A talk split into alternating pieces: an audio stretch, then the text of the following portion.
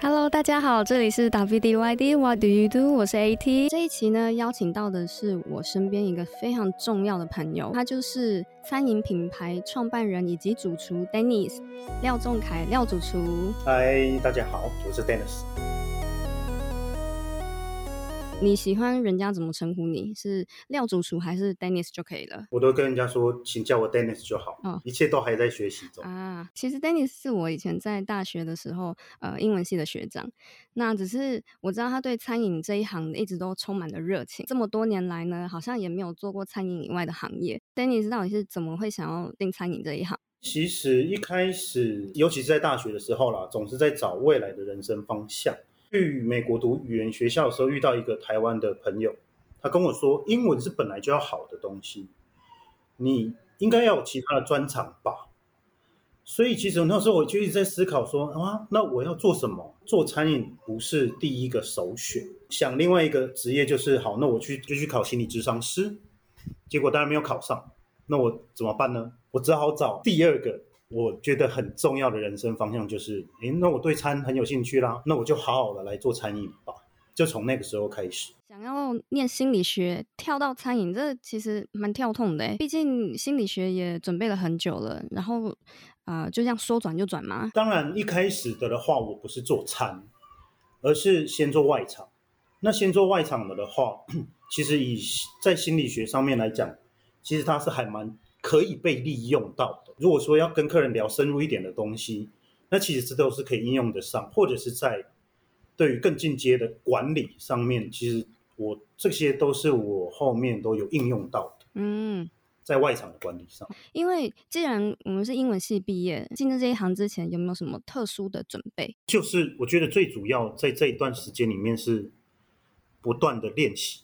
你设定好了，比方说好了，我的进餐饮的第一个第一份工作是做咖啡，从以前到现在都是以意式咖啡为主流，到现在都是 latte 啦、cappuccino。那我的目标就是我要把这件事情做好。除了公司给的资源，比方说他一瓶一天我可以给你一瓶或者是到两瓶牛奶的扣打，那我自己会再去多买牛奶来练习，然后逼我的同事喝掉我做不好，或者是觉得诶这不错的，总之就是不要浪费它，所以我就一直要拼命的去练习，跟大量阅读，就这样。阅读，我一直很纳闷，阅读光阅读就有用吗？因为毕竟这些算技术活诶。在做的时候一定会遇到问题，可是其实说实在的，呃，我们称称那些前辈学长也好，还是师傅也好，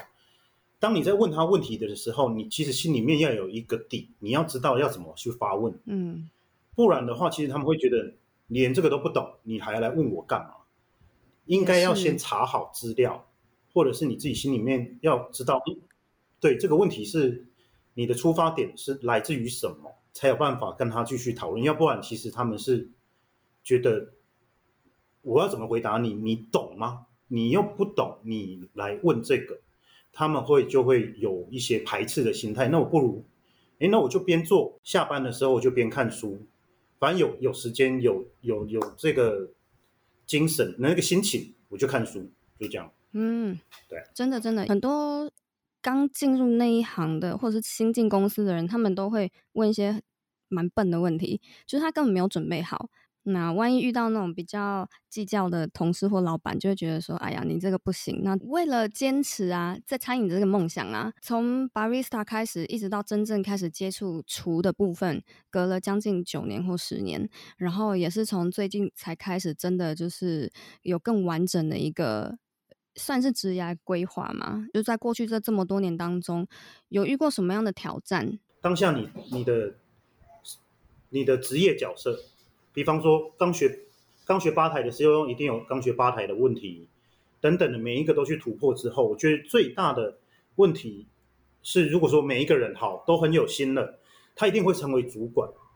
那这些技能都是可以被学习，但是最困难的都是在于管人，哦管人其实才是最困难的。对，对，所以说这个这个就又回到我们一刚开始说的，就是心理学。所以说我那时候要把我会再去多买一些跟心理智商辅导没有关系的书，就是比方说 管理心理学，嗯，那个组织心理学等等的，我这些都要拿出来看一下，如何再去运用。以我的方式，真的是只有觉得上班就是上班，下班就是下班。我把这两件事情分很开，也让我的同事们知道我是这样的人。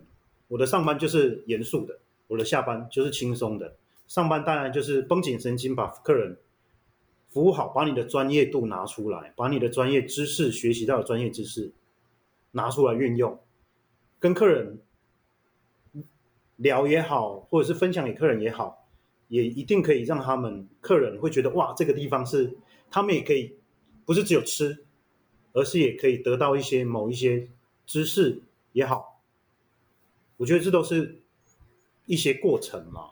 那你说最困难的东西就是带人，带人嗯最困难，因为一定有好的员工，一定有不好的员工。这个在厨师啊，你本身有遇过女性的厨师吗？你认为男性跟女性的厨师有什么样的分别？其实这这个问题啊，我说的可能会让有一些男性厨师比较不高兴，但是他们应该也没办法否认。就是我有遇过 女性的厨师，他们当然还不是到 chef 等级，但是说实在的，女性在做餐的时候，他们的细致度真的比较高，然后他们也会比较有耐心一点点。我觉得女性在做菜，当然还是会有脾气，可是，在做菜的时候的细腻度，真的会比男性多一些些。那男性在做的时候，就会觉得，嗯，OK 啦，有时候就会觉得这样就可以。对于未来想要进这一行的人啊，想要成为厨师的人，你有什么样的建议？尤其是女生，热忱是第一。如果只是做厨师的话，你就是要确定好自己的热忱。而且，嗯、这回到你刚刚的问题是，你刚刚问说有没有遇过女性主厨嘛？我说为什么很少女性主厨？我觉得跟家庭很有关系。如果是以女性的角度来做的话，你要知道你有没有办法 balance 你的家庭跟你的职业。我发现类似这样的考量啊，对于女性在呃很多职场，其实不光是做厨师这一行，其实在各行各业基本上都会有类似的情况。最后，我要问 Dennis 最后一个问题，就是对于那些不敢追求，呃，或者是追梦追得很辛苦的人，你有什么样的建议？追梦没有不辛苦的，追梦本来就不是一件容易的事情，所以才要去找自己很想要去做的事情来去追。就像我也喜我很喜欢潜水，可是去做，如果叫我去做潜潜水的教练的话，那他也有一定有他很辛苦的部分啊。我们可以看到它很美丽的海洋世界，可是他也有他的辛苦。那我们只是要去克服他的辛苦。那如何克服？每一个时间点都不一样，那就是不断的去反省自己、充实自己，找出问题、解决问题。其实每行每一页都一样。嗯，真的。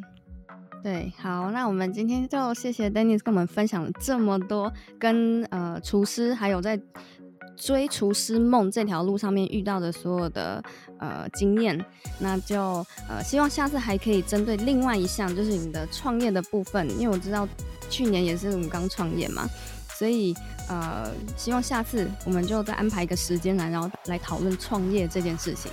好哦，好，谢谢哦。相当欢迎。OK，谢谢，拜拜。